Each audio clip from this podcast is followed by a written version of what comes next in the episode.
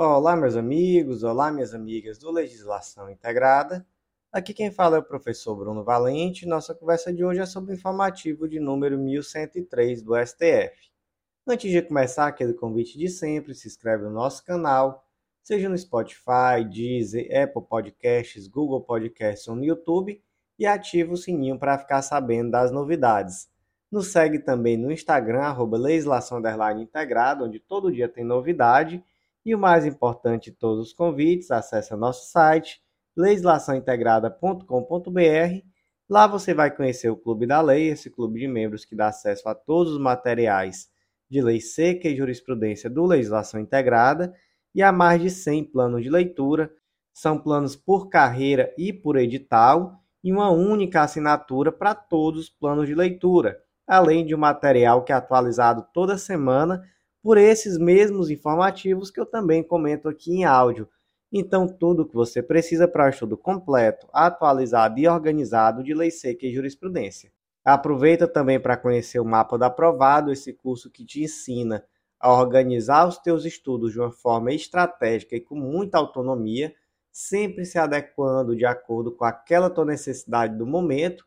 E por último, conhece também a editora integrada essa editora que é uma parceira que vai te ajudar a publicar aquele livro que está ali na gaveta, às vezes uma monografia, um TCC, e que muitas vezes essa publicação faz muita diferença em uma prova de títulos. Então, vem conhecer também a editora integrada. Sem mais delongas, meus amigos, vamos para o primeiro julgado do dia.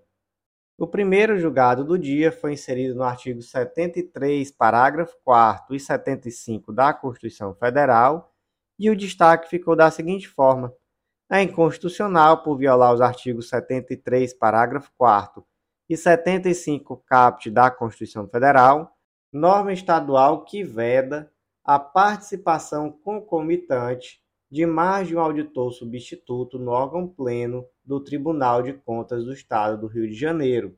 Gente, primeiramente, sobre o tema Tribunal de Contas, nós temos lá no artigo 73 da Constituição Federal que o Tribunal de Contas da União ele é integrado por nove ministros, tem sede no Distrito Federal, quadro próprio e jurisdição em todo o território nacional.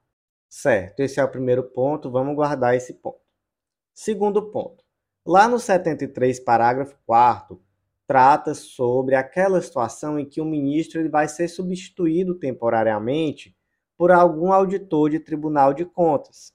Então, nessa situação, ele determina, esse dispositivo determina que esse auditor que vai estar ali provisoriamente substituindo o ministro, ele tem as mesmas garantias e impedimentos do titular.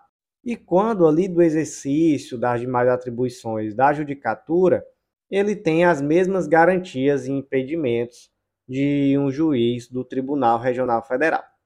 Tá bom? O 75, por sua vez, ele traz que as normas estabelecidas aqui na Constituição sobre o TCU, naquilo que couber se aplica também aos tribunais de contas do Estado, do DF, e aos tribunais e conselhos de conta dos municípios onde houver. Portanto, naquilo que for compatível, a norma da Constituição se aplica também aos tribunais de contas do Estado, tribunais de conta dos municípios e conselhos de conta dos municípios. Pronto, vamos lá para a Lei Complementar 63 do Estado do Rio de Janeiro. Ela trouxe lá no artigo 76A acerca dessa possibilidade de um auditor ser convocado para substituir temporariamente o conselheiro, o prefeito de quórum, trouxe que não é possível ter dois auditores substituindo conselheiros ao mesmo tempo, na mesma sessão. Então, nesse caso, trouxe também uma exceção. Disse, olha, até é possível ter dois, mas quando? Quando, em algum dos casos, essa substituição for permanente. Então, aí até é possível, mas a substituição temporária não é possível ter dois conselheiros substituídos por auditores na mesma sessão. Isso é constitucional? Não, não é constitucional. Por quê? Porque essa norma ela traz um obstáculo a atuação dos auditores substitutos nos conselhos dos tribunais de contas. Então, não é possível, já que essa previsão sequer na Constituição Federal existe. Nem o Constituinte Federal trouxe uma disposição que limite essa possibilidade nessa forma. Então, o legislador estadual também não poderia. Então, nesse ponto, nós temos uma situação em que a norma estadual não pode trazer uma previsão diferente, mais restritiva em relação àquilo que a Constituição Federal já trouxe acerca do tema. Então, como é que ficou aqui o destaque? É inconstitucional por violar os artigos 73, parágrafo 4 e 75 caput da Constituição Federal, norma estadual que veda a participação concomitante de mais de um auditor substituto no órgão pleno do Tribunal de Contas do Estado do Rio de Janeiro. O próximo julgado do dia foi inserido nas leis complementares 101 de 2000 e 159 de 2017.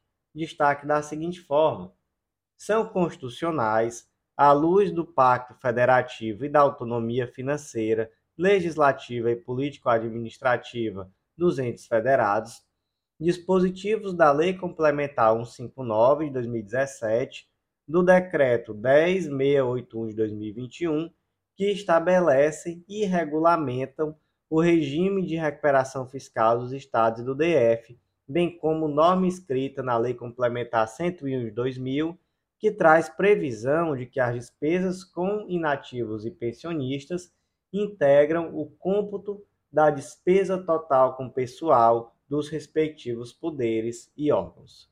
Vamos tentar entender isso aqui, gente. Primeiro ponto. Trata-se aqui de uma ADI que foi proposta pela mesa diretora da Assembleia Legislativa do Estado do Rio de Janeiro. E por que, que essa ADI foi proposta? Porque a mesa diretora da Assembleia Legislativa do Estado do Rio de Janeiro entendeu que esses dispositivos eles trazem uma normativa que acaba por ferir a autonomia político-administrativa dos entes federados. E dentre os pontos, essa ADI impugnou o termo atos normativos.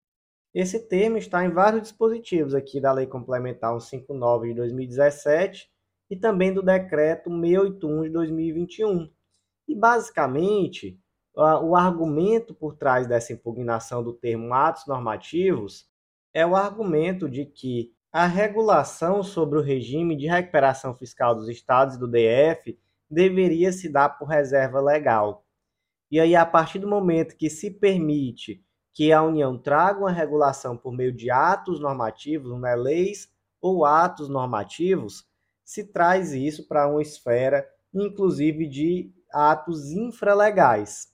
E isso, por consequência, traz, segundo se afirma aqui na ADI, uma lesão muito maior à autonomia, tanto financeira, legislativa e política administrativa dos Estados federados. STF entendeu dessa forma? Não, STF não entendeu dessa forma, entendeu que sim é possível a edição de atos normativos diversos para tratar sobre o tema. Segundo ponto, imagina que o Joãozinho foi servidor do Poder Legislativo se aposentou, hoje ele é um servidor inativo. E aí questiona-se: de quem será o ônus contábil em relação a essa despesa com a pensão, com a aposentadoria, enfim, desse servidor Joãozinho? Do poder legislativo ou do poder executivo? Entende-se que é do poder legislativo. É isso que prevê o artigo 20, parágrafo 7 da Lei Complementar 101. Esse dispositivo é constitucional? Sim, é constitucional. Veja só um trecho aqui da decisão. Não faria sentido, com a devida vênia, que as despesas dos servidores inativos e pensionistas do Poder Legislativo e Judiciário, além de órgãos autônomos, recaíssem sobre o teto de gastos do Poder Executivo, que nunca teve qualquer vínculo com tais servidores. Então aqui é aquela frase popular, né? Toma que o filho é teu, o servidor foi teu na ativa, então, enquanto ele é inativo, ele vai contabilizar aqui como um gasto seu, prefeito de teto de gastos. O Poder Executivo não tem nada a ver com isso. Se você é um órgão autônomo, se você é outro poder legislativo, judiciário, vai recair isso aqui como um ônus contábil seu no momento de verificar o teto de gastos. Então, como é que ficou aqui o destaque? São inconstitucionais à luz do Pacto Federativo e da autonomia financeira legislativa e político-administrativa dos entes federados, dispositivos da Lei Complementar 159 do Decreto 10 681 de 2021, que estabelecem e regulamentam o regime de recuperação fiscal dos estados e do DF, bem como a norma escrita na Lei Complementar 101 de 2000, que traz previsão de que as despesas com inativos e pensionistas integram o cômputo da despesa total com o pessoal dos respectivos poderes e órgãos. Próximo julgado do dia foi inserido na Lei de Acesso à Informação, Lei número 12527 de 2011, e é a tese fixada na DPF 872 do DF. O ato de qualquer dos poderes públicos restritivo de publicidade deve ser motivado objetivamente, especificamente e formalmente, sendo nulos os atos públicos que imponham genericamente e sem fundamentação válida específica impeditivo do direito fundamental à informação. Então, gente, aqui partimos daquela premissa básica de que a regra é a ampla publicidade. Então, não é possível você restringir essa publicidade que é ampla sem que exista uma fundamentação válida, uma fundamentação objetiva, específica e formal para tal situação. E qual foi o problema aqui no caso concreto? Foi um ofício que foi um ofício conjunto, tanto da Polícia Federal como do Conselho Nacional de Segurança, dentre outros, que trouxeram uma previsão, a previsão de que tudo aquilo que for processo no Sistema Eletrônico de Informações da Polícia Federal seria cadastrado com nível de acesso restrito. Com base em quê? Com base em nada o ofício 10 de 2021. Infelizmente, foi um período de grande retrocesso público nessa questão da transparência. Então, felizmente, esse ofício foi declarado inconstitucional. Não é possível você simplesmente determinar que todos os processos do Sistema Eletrônico de Informações da Polícia Federal vai ser cadastrado como nível de acesso restrito. Com base em quê? Qual é a fundamentação? Qual é o interesse público decorrente desse nível de sigilo? Então, não, isso não é possível. Como é que ficou então aqui a tese fixada? O ato de qualquer dos poderes públicos restritivo de publicidade deve ser motivado de forma objetiva, específica e formal, sendo nulos os atos públicos que imponham genericamente e sem fundamentação válida e específica impeditivo do direito fundamental à informação. Próximo julgado do dia, inserido na Constituição Federal, destaque da seguinte forma: é inconstitucional por invadir a competência privativa da União para legislar sobre direito civil, política de seguros e sistemas de captação de poupança popular, lei estadual que prevê normas de proteção aos consumidores filiados às sociedades de socorro mútuo. O que é uma sociedade de socorro mútuo? Nesse caso, estamos falando da previsão na Lei 23993 de 2021 do Estado de Minas Gerais, que trata dessas associações como sendo aquelas destinadas a organizar intermediar o rateio das despesas certas e ocorridas entre seus associados. Então, basicamente, as pessoas se associam, elas contribuem e, em virtude dessa contribuição, essas pessoas elas acabam tendo contraprestações. Então, digamos assim, elas serão socorridas nos casos dos sinistros que forem apontados. Gente, o que é isso? Isso é um seguro, né? Isso é basicamente um seguro. Então, é constitucional a lei que prevê esse tipo de associação que exista sem nenhum tipo de regulamentação pela SUSEP? Não, né? Claro que não. A gente sabe que para para constituir um seguro no Brasil, é necessário atender a toda a normativa que é federal, é necessário atender aqueles ditames da SUSEP, que é a Superintendência de Seguros Privados, então aqui nesse caso não. Então esse tipo de dispositivo estadual é inconstitucional.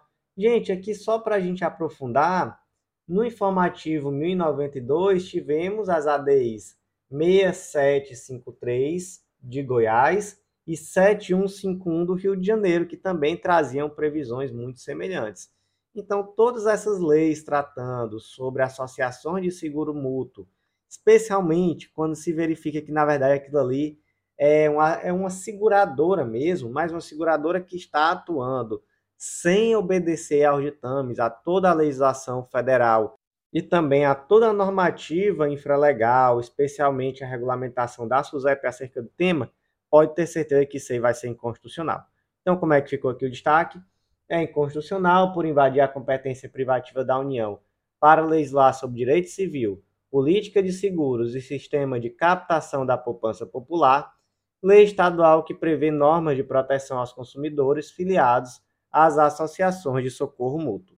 Próximo julgado do dia foi inserido nas leis 11.941 de 2009 e 10.684 de 2003, destaque da seguinte forma: são constitucionais por não violarem os preceitos do artigo 3 inciso 1 a 4 e artigo 5 caput, ambos da Constituição Federal, nem os princípios da proporcionalidade sob a perspectiva da proibição da proteção insuficiente, dispositivos de leis que estabelecem a suspensão da pretensão punitiva estatal em consequência do parcelamento de débitos tributários, bem como a extinção da punibilidade do agente se realizado o pagamento integral.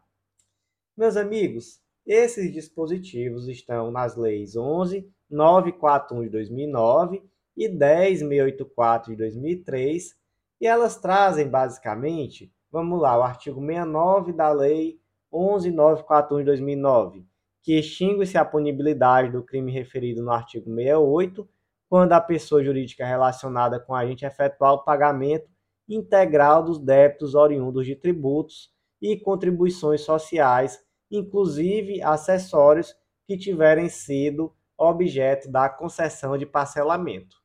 E a Lei 10.684 de 2003, ela é ainda mais ampla e ela trata aqui de vários crimes. Então, de, dos crimes do artigo 1 e 2 da Lei 8137, que é a lei dos crimes contra a ordem tributária, e também os crimes dos artigos 168A e 337A do Código Penal, que são os crimes de apropriação indébita previdenciária e de sonegação de contribuição previdenciária. Então, olha só como aqui, quando se trata de direito tributário, né, de crimes contra a ordem tributária, o direito penal é de fato a última rácio.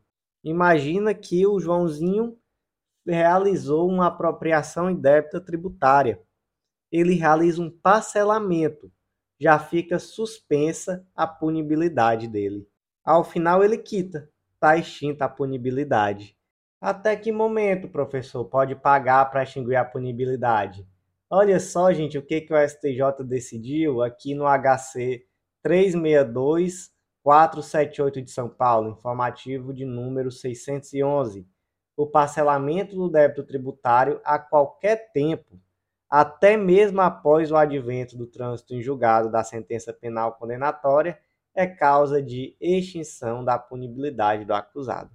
Então, gente, a, a conclusão que a gente chega é que realmente o sistema é muito protetivo em crimes que são usualmente praticados por aquelas pessoas de melhor poder aquisitivo. É porque você não vê pobre praticando crime tributário. Pobre vai praticar, via de regra, outros crimes. Crime tributário não. Crime tributário é coisa de classe média para rico. E aí, nesse caso, olha só que interessante o que ficou consignado aqui na decisão.